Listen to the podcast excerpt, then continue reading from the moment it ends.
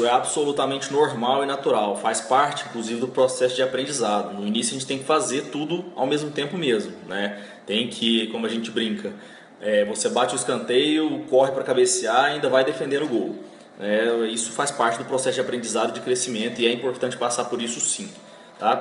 Inclusive também, quando você começa a ter uma capacidade para ter uma equipe, para delegar funções e ter uma equipe mais em, sintonia, é uma fase muito difícil, porque quando você começa a treinar essa equipe, você tem que continuar fazendo a função, ou seja, você vai trabalhar dobrado, porque você vai continuar fazendo o que você tem que fazer, mas ensinar um monte de gente a fazer também.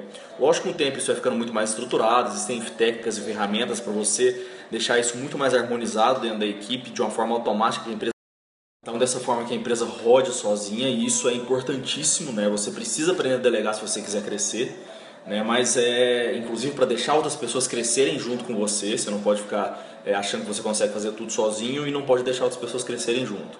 Mas aqui eu vou mostrar para vocês, então, basicamente a parte de contas a pagar, é, bem prática mesmo, mostrando bem superficial aqui do hospital como que a gente faz de uma forma que a gente considera que fica extremamente controlado e rigoroso financeiro, que isso é importantíssimo, né? principalmente em um hospital, que isso é bem difícil de fazer, é, e também esteja em sincronia com alguns outros departamentos que têm a ver com o financeiro, setor é, de compras, de controle de estoque, é, setor de RH e vários outros que têm a ver com as contas a pagar que a gente faz aqui. Então tá, Primeira coisa, o que a gente faz? A gente paga nossas contas toda segunda-feira. Né? A gente, toda semana nossas contas são semanais.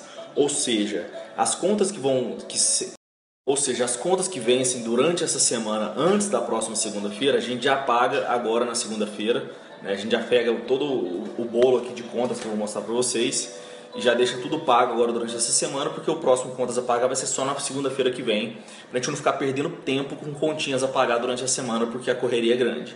Né? Isso eu acho que pode facilitar para vocês também.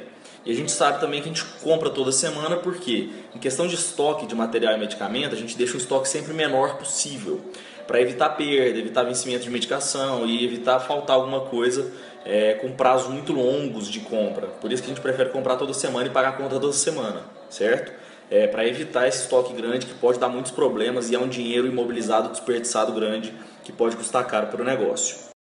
Então hoje a Dagmar já fechou aqui todas as contas a pagar, tem aqui uma folha principal que é um resumo de tudo que a gente tem que pagar hoje, que dá mais ou menos 25 mil.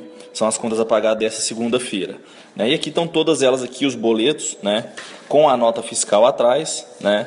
e com cotações quando existe cotação, quando tem alguma, algum pedido de compra, alguma coisa nesse sentido. E tudo isso tem, já tem que ter sido autorizado por mim, ou seja, vai estar assinado por mim em algum lugar aqui. Se eu ver que não foi assinado por mim, significa que eu não sei do que se trata essa cotação ou esse pedido de compra ou essa nota fiscal e eu preciso ver o que, que é para não sair pagando o que não se deve. Né? É, o Tiago me ajuda nisso também, que é o, o, que trabalha com a gente no time da JF, do antifrágil aqui do hospital também. É, ele também faz uma, uma, revisada dupla, então a gente checa duas vezes antes de pagar tudo. E eu também checo em cima da revisada dele para a gente ver se tudo está aqui. Então muitas vezes tem a assinatura dele e minha aqui em cima. Né? A gente vê tudo que está aqui disso daqui também, ele me manda aqui no meu e-mail, que ele me mandou, o resumo dessas contas num Excel para a gente jogar na nossa planilha de fluxo de caixa, de controle de indicadores financeiros, para a gente fazer essa análise de gestão financeira depois em cima dessas contas a pagar. Tudo tem que estar tá muito bem registrado e alimentado para a gente consiga fazer a análise depois. Né? E se a gente vê que está tudo certinho, que deu tudo certo, realmente tem alguma coisa, se não tem nada de errado, se tiver errado a gente faz as alterações, etc., o que a gente faz?